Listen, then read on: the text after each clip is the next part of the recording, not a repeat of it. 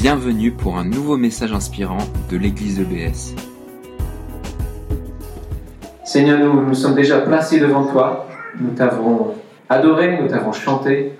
Nous avons dit euh, notre amour pour toi, le bien que nous pensons de toi.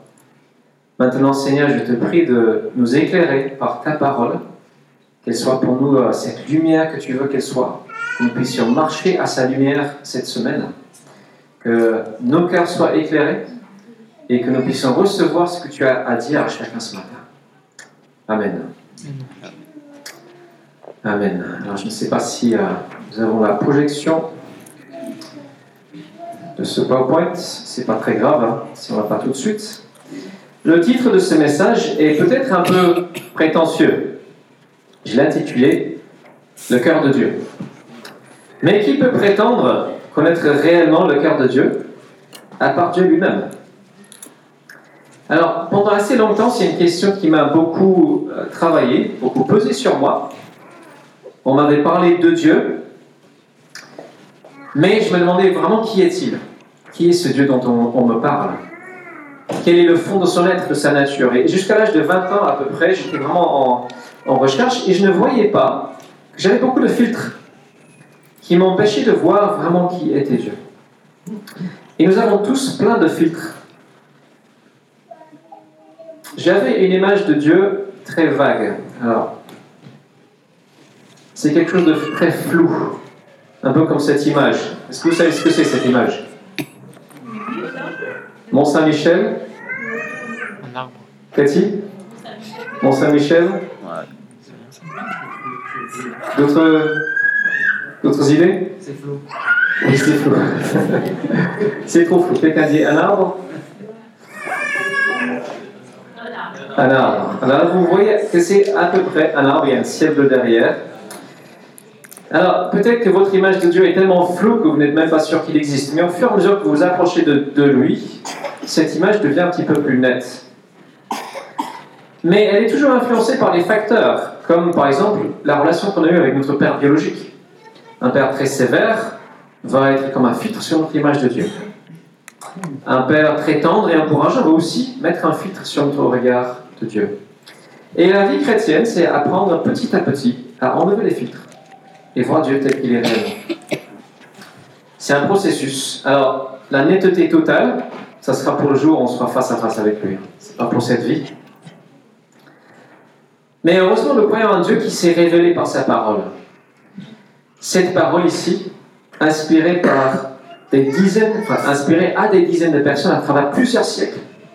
Et moi, dans mon cheminement vers la foi chrétienne, j'ai d'abord eu une conviction intellectuelle que ce livre disait vrai.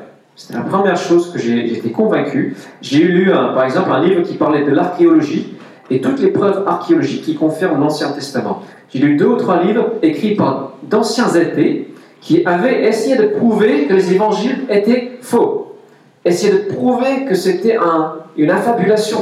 Et à force de recherche, ils sont devenus chrétiens. Parce qu'ils ont vu que cette parole est vraiment fiable. Du moins sur le plan historique. Et donc j'ai eu plusieurs choses qui m'ont convaincu que ce livre est fiable, une source parfaite pour savoir qui est Dieu. Une, c'était les prophéties. Alors la plupart des prophéties dans la Bible ne sont pas du genre, dans 500 ans, il y aura un tremblement de terre en Chine. Alors il y en a quelques-unes qui sont comme ça, mais c'est plutôt l'exception. La plupart, enfin une bonne partie en tout cas, font appel, font référence à une personne qui doit venir, qui devait venir sur terre, pour agir de manière unique. Cette personne, on l'appelle le Messie. Alors bien sûr, si vous êtes chrétien, vous croyez que le Messie, son accomplissement, c'est Jésus-Christ. Nous allons lire ce matin une prophétie tirée du livre du prophète Ésaïe. Lui a vécu environ 700 ans avant Jésus-Christ. On, a des, on a des rouleaux plus anciens que Jésus-Christ qui prouvent l'ancienneté de ses écrits. Et lui annonce le Messie souvent dans ses prophéties. Parfois très précisément, il annonce le lieu de naissance. Il annonce la manière de la mort de Jésus. Et le texte que nous allons lire aujourd'hui révèle, je pense, quelque chose du profond, du cœur de Dieu, exprimé par le Messie Jésus. L'Esprit de l'Éternel du Seigneur est sur moi, car l'Éternel m'a oint. Il a versé de l'huile. pour annoncer aux, humiliés, aux, aux humbles, une bonne nouvelle.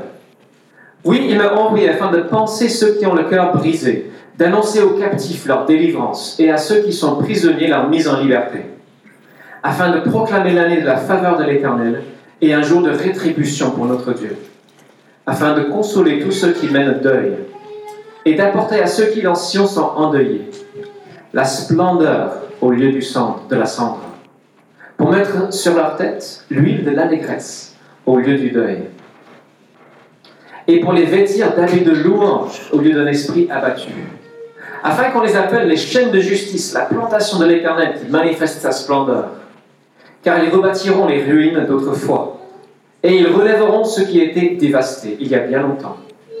Oui, ils restaureront les villes ravagées, les habitants détruits, les habitats détruits depuis bien des gé- générations. Les étrangers viendront s'y établir. Ils feront paître vos troupeaux. Ces gens seront vos laboureurs et cultiveront vos vergers et vos vignes. Mais vous, on vous appellera prêtre de l'Éternel. On dira que vous êtes servant de notre Dieu. Voilà ce, beau texte d'Ésaïe. Alors, comment est-ce que cette prophétie s'accomplit? Il faut savoir que les paroles prophétiques ont souvent 3, 4, 5 réalisations au cours du temps. C'est une image de quelque chose à venir qui peut avoir des réalisations successives. Et aujourd'hui, nous allons voir quatre réalisations de ce texte. La première, alors j'en passe une, on pourrait avoir une réalisation avant Jésus, mais bon, ça se discute. La première, véritablement, c'est en la personne de Jésus. Si nous revenons à son texte, ce texte, on pose d'abord la question qui est-ce qui parle? L'Esprit de l'Éternel est sur moi. Qui Ah, Il faut lire tout Ésaïe 40 à 66 pour savoir que le prophète ne parle jamais de lui dans ce texte, il parle uniquement de- des choses à venir. Donc il ne peut pas s'agir du prophète Ésaïe. Tout au long de ces textes, c'est Dieu qui parle à la première personne. Donc on a peut-être l'intuition que c'est Dieu lui-même qui parle. Mais Dieu qui parle à Dieu, l'Esprit m'a oint, l'Esprit de Dieu m'a oint. Celui qui a reçu l'Esprit sans mesure, celui qui, sur qui l'Esprit s'est posé comme une colombe, on reconnaît Jésus. Alors, l'hébreu fonctionne par poésie, du parallélisme dans les idées. Nous, on fait des rimes, des rimes de mots. L'hébreu fait des rimes d'idées. Et donc, on va dire une idée d'une certaine manière, puis on la redit d'une autre manière. Et ici, c'est la même chose. Il y a un parallèle, l'Esprit de Dieu est sur moi et il m'a oint. L'Éternel m'a oint. De quoi? De l'Esprit qu'il a, déversé sur moi. Cette idée de d'oindre d'huile, d'oindre de, de quelque chose, c'est quelque chose de très riche de sens dans l'Ancien Testament. Par exemple, quand on désignait un nouveau roi, on versait de l'huile sur sa tête et on disait voilà, il est mis à part pour une fonction particulière, celle de gouverner le peuple. Le prêtre, on faisait cette onction, on le met à part pour diriger le peuple spirituellement. Et le mot ici pour oindre, je vais être un peu technique, excusez-moi, ça sera rapide, mais en hébreu c'est mashach, oindre. Quand il est conjugué, ça donne mashiach. Et mashiach en français donne, donne Messie. C'était francisé en Messie. Celui qui a reçu l'onction parfaite. Celui qui était mis à part pour la tâche la plus importante de l'histoire. Et Mashiach, Messie en grec, se dit Christos, Christ. Celui qui a reçu cette onction, cet appel particulier, unique. Et la tâche première de ce Messie, c'est d'annoncer une bonne nouvelle. Alors si quelqu'un vient et dit, j'ai une bonne nouvelle pour toi, comment est-ce que vous réagissez? Vous avez peut-être le cœur qui va faire, ah, c'est quoi cette bonne nouvelle? Mais si vous ne connaissez pas très bien la personne, ouais, vous êtes peut-être un peu méfiant. Est-ce que je peux lui faire confiance pour cette bonne nouvelle? Est-ce que je peux y croire? On était souvent déçus par les promesses publicitaires et autres. Les nouvelles, des choses gratuites, souvent, sont mensongères. Mais Dieu dit ici, j'ai une bonne nouvelle pour toi. Quelle est cette bonne nouvelle? Alors, c'est tout la suite. Dans Luc 4, Jésus commence son ministère. Alors, je n'ai pas réécrit le texte. Il est en train de commencer son ministère et un jour, il va dans la synagogue à Nazareth, sa ville natale. Et le jour du sabbat, il entre dans la synagogue, il se lève pour faire la lecture biblique, Luc 4, verset 16, et on lui présente le rouleau du prophète Ésaïe. Il déroule le parchemin et il trouve le passage où il est écrit, notre texte, L'Esprit du Seigneur repose sur moi, parce qu'il m'a désigné par onction pour annoncer une bonne nouvelle aux pauvres. Il m'a envoyé pour proclamer aux captifs la libération, aux aveugles le recouvrement de la vue, pour apporter la délivrance aux opprimés et proclamer l'année de grâce accordée par le Seigneur. Il roula le livre, le rendit au servant et s'assit. Dans la synagogue, tous les yeux étaient braqués sur lui. Aujourd'hui même, commença-t-il, cette prophétie de l'Écriture est réalisée pour vous qui l'entendez. Aucun de ses auditeurs ne restait indifférent. Le message de grâce qu'il leur présentait les étonnait beaucoup. Alors il disait N'est-il pas le fils de Joseph? Qui est-il? Le fils du charpentier pour prétendre qu'en lui, ces paroles se réalisent. Quelle prétention En effet, quelle prétention Alors, pour pouvoir dire ça, cette prophétie se réalise en moi, il y a trois possibilités. Soit il est taré, il s'illusionne, il pense qu'il est ce qu'il n'est pas. Soit c'est un menteur qui essaie de manipuler les gens pour qu'ils le suivent, soit il dit la vérité. Alors je résume ça. Il est maboule, menteur ou maître, ou manipulateur, ou il est Messie, il est véritablement ce Messie. Et Jésus, il annonce, il lit ce texte, il dit voilà, ça c'est mon programme, ça c'est mon ministère, ça c'est ce que moi je vais faire. Je vais dire et être une bonne nouvelle. Donc revenons à Esaïe. Quelle est cette bonne nouvelle? Alors, Avant de dire, dire qu'est-ce que c'est, pour qui est la bonne nouvelle? La traduction parle de humilié ou de humble, pour aussi bien traduire par humble. C'est quoi l'humilité? Ça ne veut pas dire ah je suis nul, on se dénigre, c'est pas ça l'humilité. Ça veut dire je suis près de la terre, le humus en latin, la terre. Ça veut dire je suis près de la réalité. Je sais que je suis argile, poussière. Je suis de la terre. Adam, en hébreu, veut dire rouge, ou sol, ou poussière, ou homme. Adam, il est de la poussière. Il est de la terre. Il ne comprend pas grand-chose au ciel. Dieu s'adresse donc à ceux qui savent leurs limitations, à ceux qui sont disposés à faire taire leur propre voix pour écouter celle de Dieu.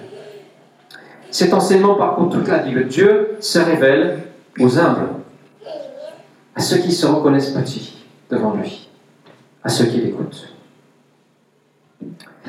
Parfois, quand on discute avec les gens, ils disent Ouais, Dieu, la foi, c'est pour les faibles. C'est une béquille. C'est pas vrai. Dieu s'adresse à tout le monde, mais si nous sommes pleins de nous-mêmes, si nous nous croyons forts, si, nous avons cet orgueil, ça va nous fermer le cœur et on ne pourra pas entendre Dieu. Si on croit qu'on suffit à soi-même, on ne peut rien recevoir de Dieu. Alors, quand je pense aux orgueilleux, je, pense à cet homme-là. je ne sais pas si vous suivez un peu de, Donald Trump. Alors c'est quelqu'un, s'il n'y a pas de raison très politique pour le, faire, il ne peut jamais dire j'ai eu tort. Il croit toujours tout le temps qu'il a raison. Il est très fier de ce qu'il a accompli. Jésus n'a pas de bonne nouvelle pour quelqu'un qui se suffit à lui-même. Regardez comment il parle aux pharisiens, il reprend vertement pour qu'ils acquièrent un peu d'humilité. Et donc Dieu, Jésus dit, pour vous qui l'entendez, si vous avez les oreilles pour entendre, j'ai une bonne nouvelle pour vous. Et donc, si nous avons cette disposition de cœur humble, nous pouvons écouter la suite. La bonne nouvelle. Il m'a envoyé afin de penser ceux qui ont le cœur brisé. Le cœur de Dieu est un cœur de compassion. Jésus exprime parfaitement ce cœur. On le voit souvent dans les évangiles, ému de compassion quand il voit les foules qui sont comme des brebis sans berger, qui sont déboussolées, perdues. Il est ému de compassion. Lorsqu'un lépreux vient le toucher, alors que la loi interdit, Jésus touche le lépreux.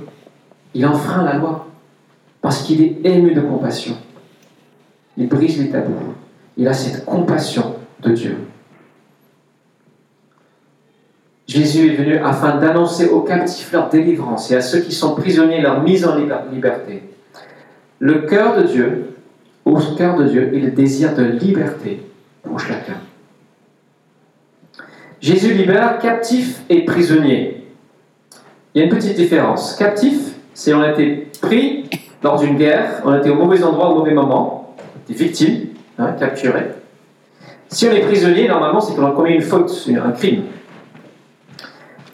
Dans les évangiles, on ne voit pas Jésus littéralement entrer dans les prisons. Mais on le voit souvent délivrer des personnes captives. Ceux qui sont sous l'emprise de mauvais esprits, sous la domination de Satan.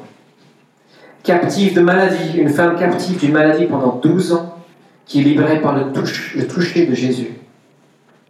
Donc on voit les captifs libérés et on voit les prisonniers libérés. La femme prise en flagrant délit d'adultère, elle s'est prise à son propre piège. Il n'aurait pas dû commettre l'adultère. Mais Jésus, voilà la foule qui est là, qu'est-ce qu'on fait de cette femme? Que celui qui sans péché jette la première pierre. Petit à petit, tout le monde s'en va. Jésus dit Femme, personne ne t'a condamné Moi non plus. Je te libère. Je te libère. Va et ne pêche plus. Mais je déclare une amnistie générale. Et c'est ça la cœur de Dieu, de déclarer une amnistie générale pour ceux qui l'entendent. La faveur. Jésus vient à proclamer l'année de faveur, de grâce de l'Éternel. Alors, dans l'évangile de Luc, c'est là où Jésus s'arrête dans sa citation. Il ne va pas jusqu'à la rétribution. La faveur de l'Éternel, c'est sa bénédiction, son oui, vas-y, ce temps, on peut profiter de l'amnistie générale sur nos fautes. Ce temps où Dieu suspend son juste jugement contre le mal. Ce temps où il y a sa faveur, sa bénédiction, sa bienveillance, sa bonté, son pardon, son indulgence, sa générosité, sa libéralité, son abondance. Et ça se voit. Jésus qui multiplie des pains, qui nourrit des milliers de personnes. Jésus qui va dans une fête de mariage, on l'a vu Jean 2, qui transforme l'eau en 800 litres de vin. L'abondance la bienveillance de Dieu. Et cette année de ce jour de rétribution, n'est pas dans une année, mais un jour, Jésus ne proclame pas encore.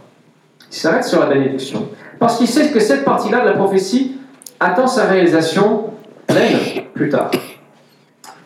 Néanmoins, on voit Jésus qui fustige l'hypocrisie, qui défend farouchement la justice, ce qui est bon et juste, il veut que ses adversaires laissent tomber le masque religieux et qu'ils deviennent justes devant Dieu. Mais la justice de Dieu, quelque part, cette justice rétributive est suspendue pour l'instant. Et beaucoup plus long, on a toute, cette partie sur la consolation à ceux qui sont endeuillés. Jésus est celui qui pleure avec ceux qui pleurent. Voici le verset le plus court de la Bible. Jésus pleura. Jean 11, 35. C'est devant le tombeau de Lazare, qui est décédé quatre jours avant. Jésus ressuscite Lazare et le rend à ses sœurs. Ça, c'est la consolation. Jésus ressuscite d'autres. Dieu a ce cœur qui aime consoler, réconforter. Et on voit le, le résultat, c'est la joie qui est là. La cendre représente les choses cassées, brisées, brûlées. C'est le deuil. On ne, peut, pas ressusciter des cendres. Mais Dieu se propose de remplacer cette cendre par la splendeur, par des habits de fête, la festivité. Alors, bien sûr, Jésus n'a pas littéralement pris une huile d'allégresse pour verser sur la tête des gens, mais là où il passait, là où les gens le recevaient, l'accueillaient, il y avait de la joie. Ça m'a fait penser à l'histoire de Zachée, de petit Zachée, méprisé de tous, radin à souhait, mais Jésus s'invite chez lui. Il, Zachée l'accueille et le radin se transforme en généreux. Ensuite, il va redonner à tout ce qu'il a, tout ce qu'il a arnaqué, leur argent, et on sent la joie dans ce passage. Dieu qui inverse les situations de malheur. Donc tout ce programme de Jésus aboutit à la fête. Vêtir d'habits de louange au lieu d'un esprit abattu. Le ministère de Jésus se termine sur l'entrée triomphale à Jérusalem. Des centaines et des milliers de personnes qui fêtent Jésus comme leur roi et ont vu tous ces miracles qu'il a accomplis, tout ce programme qu'il a déroulé. Ils disent oui, c'est lui le roi messianique. C'est lui qui a reçu cette onction parfaite cet esprit en abondance. C'est lui qui va introduire ce nouveau, cette nouvelle ère, ce, ce nouveau temps, le temps messianique, le temps du Messie.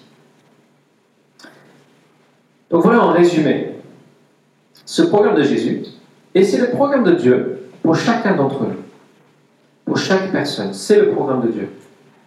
Et c'est un programme qui commence auprès des gens humbles. Ceux qui savent qui reconnaissent leurs faibles conditions humaines.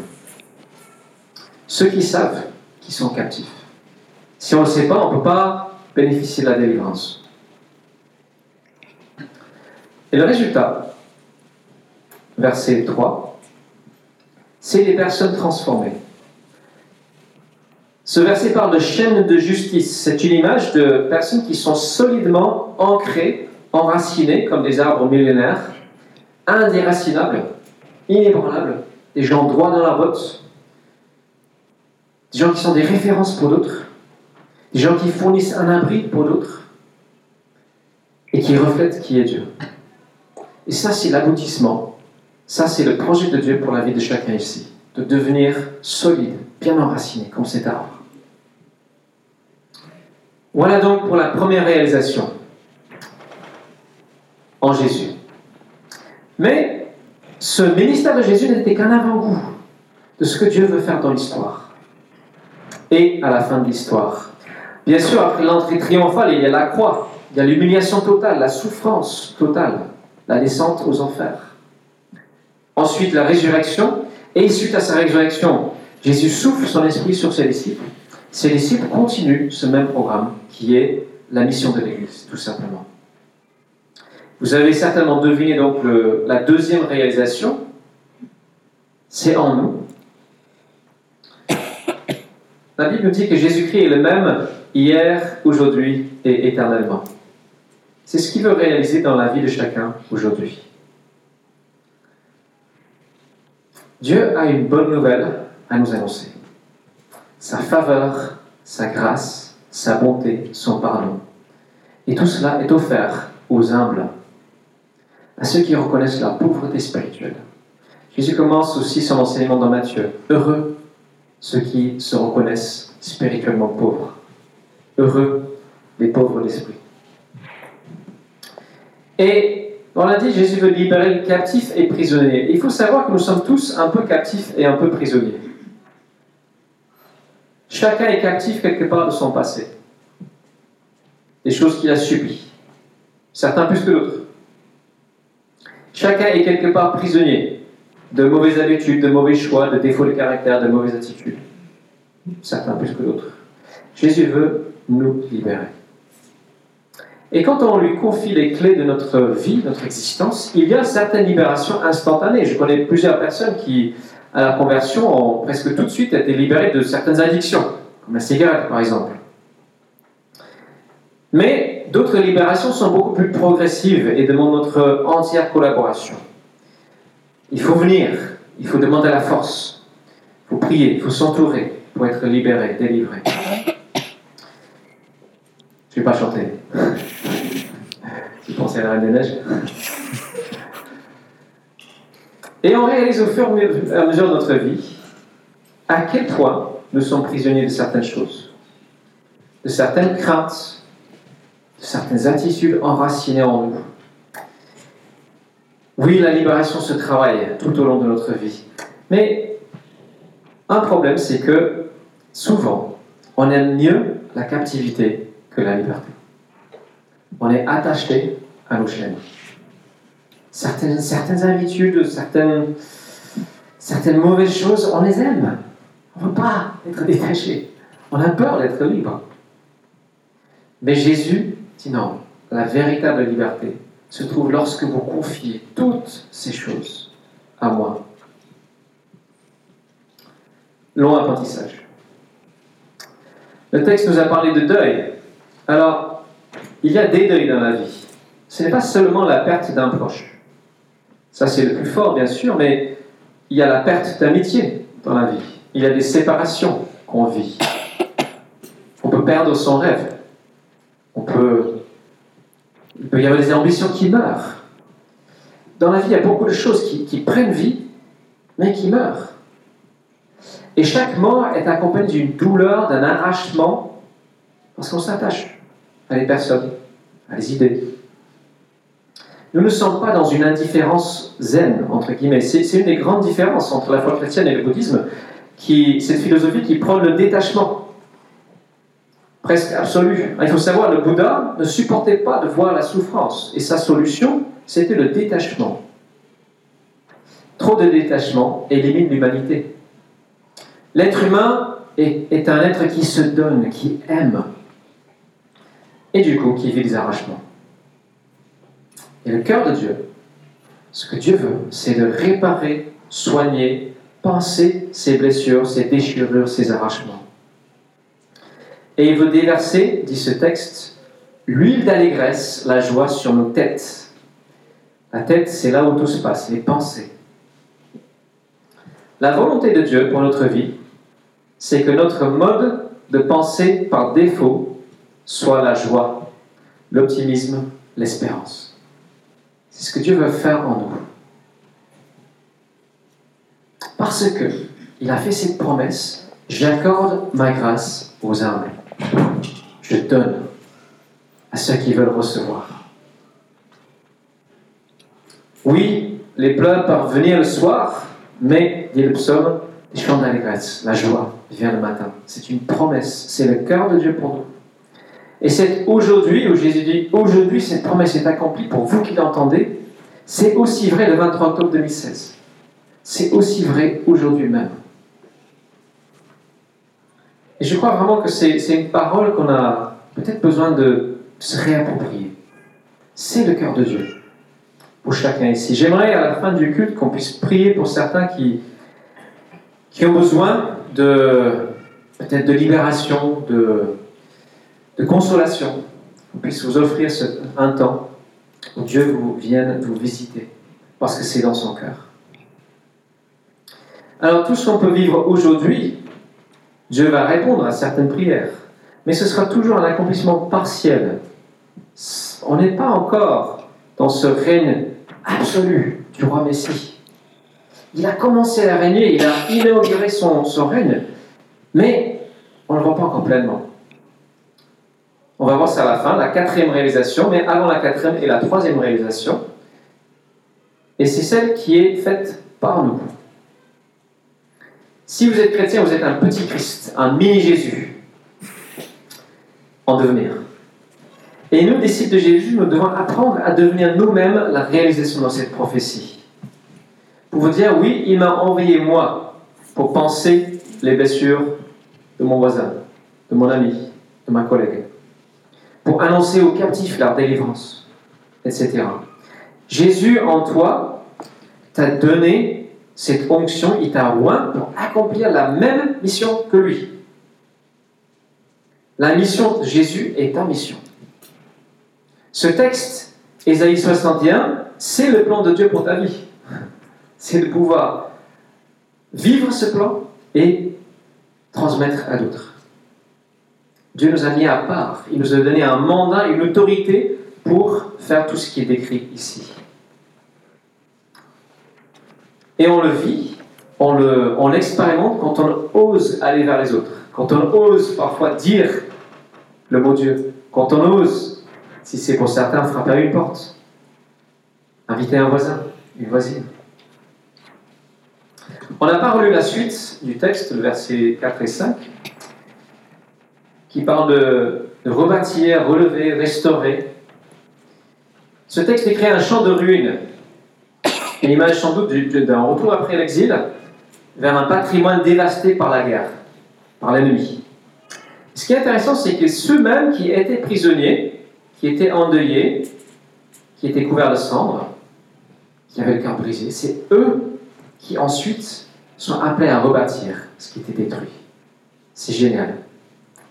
Ils rebâtiront, ils relèveront, reprend-le ceux qui sont prisonniers, etc. Dieu reconstruit des gens qui se reconnaissent faibles, cassés, pour qu'ils deviennent capables eux-mêmes de rebâtir dans la vie d'autres. Et on rebâtit autrement. Alors le texte parle de- d'accueillir les étrangers. Dans ce texte, on a l'impression qu'ils sont seulement serviteurs. Et il faudrait lire tout Ésaïe 40, 66 pour voir que les, étrangers sont intégrés pleinement, totalement dans le peuple de Dieu. Dans ce peuple reconstruit. Et c'est ce que nous sommes, en tant qu'Église, appelés à être. Un lieu où toutes les origines sont accueillies, tous les horizons, tous les âges, tous les styles, toutes les langues. C'est le plan de Dieu pour son peuple. Et à la fin de ce, ce texte que j'ai cité, on passe de il à vous. On vous appellera. Vous qui écoutez jusqu'au bout, vous deviendrez prêtre de l'éternel. Ça veut dire intermédiaire de Dieu, représentant de Dieu, petit Messie. Je ne parle pas de Lionel, hein, on n'est pas forcément au foot. Mais ces petits ambassadeurs, rebâtisseurs. Et notre tâche est simple. C'est juste d'ouvrir les yeux et de trouver des personnes autour de nous qui sont brisées, captifs, cassés, de nous mettre à leur côté, de partager avec eux et de dire j'ai une bonne nouvelle pour toi.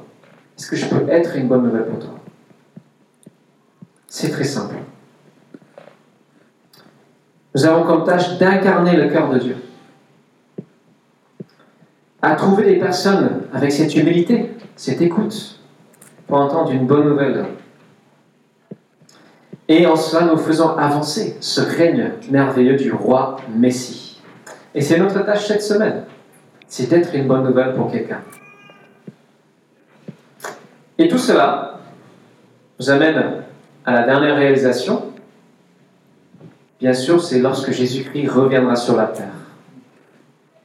C'est là où la réalisation sera complète. Alors on a un peu mis de part la rétribution dans ce texte, qui était une ligne du texte. C'est ce jour-là où ce sera mis en évidence. Ce jour où Jésus-Christ revient pour juger les vivants et les morts, pour citer le Nouveau Testament. Et ceux qui n'auront pas écouté, qui n'auront pas laissé entrer ce Messie, faire œuvre de reconstruction, n'auront plus l'occasion de le faire. La justice de Dieu est suspendue pendant un temps, mais là, elle s'exercera. Et tout le monde aura ce qu'il mérite. Ceux qui n'auront pas voulu accueillir devront payer pour leur faute et seront exclus de la présence merveilleuse de Dieu. Mais si nous avons vécu, accepté, goûté, accueilli cette compassion, cette libération qu'il nous propose, nous entrerons dans la pleine réalisation de cette prophétie. Je n'ai pas trouvé d'image très parlante, juste celle-ci. La consolation sera totale, la guérison sera totale, la maladie ne sera plus, la délivrance sera absolue, plus aucun péché, aucune faute. La mort ne sera plus, nous vivrons éternellement avec lui. Ça, c'est le programme de Dieu pour nous, son Église. Amen. Amen. En conclusion donc, je veux simplement revenir sur la deuxième et la troisième réalisation, parce que ce sont celles qui nous concernent le plus directement ce matin. Vivre cette bonne nouvelle et être cette bonne nouvelle. Si quelqu'un aujourd'hui vit des temps de deuil, de captivité, d'oppression, j'aimerais qu'après ce culte, on puisse prier avec vous pour que Dieu visite, vous visite, qu'il vous console, qu'il vous donne cette libération. Et la deuxième, pardon, la troisième réalisation, être cette bonne nouvelle, nous sommes prêtres de l'éternel. Nous sommes ces intermédiaires dans ce monde. Et chacun ici, s'il a placé sa confiance en Jésus-Christ, a cette onction pour annoncer une bonne nouvelle. Nous avons ce même appel que lui. Alors, je vous propose deux tâches pratiques qui pourraient vous aider à mettre en application cette vérité. La première, c'est tout simplement, chaque jour, prenez une minute pour demander à Dieu, Dieu, qui est-ce que je peux bénir aujourd'hui? Un collègue Un ami Alors c'est peut-être quelque chose de très simple. Envoie un petit message, un texto. Peut-être c'est mettre la main sur l'épaule. Peut-être c'est passer un coup de fil. Mais chaque jour qu'on puisse dire à Dieu, qui est-ce que je peux bénir aujourd'hui? Parce qu'on est appelé à être une bénédiction. Une deuxième possibilité pour euh, mettre en application, ce serait de contacter Yannick, il n'est pas là aujourd'hui, mais de participer à ces sorties extrêmes. C'est un petit groupe de chrétiens qui vont dans la rue, euh, ils rencontrent des SDF, euh, parfois des, des, personnes dans la déchéance, et ils apportent leur présence, ils apportent une bonne nouvelle. Peut-être ça pourrait être aussi un défi à relever. Je crois que c'est tous les 15 jours. Voilà donc comment je pense qu'on peut devenir cette bonne nouvelle. Merci d'avoir écouté notre podcast. Pour plus d'informations sur l'Église EBS, rendez-vous sur le site internet www.église-ebs.com.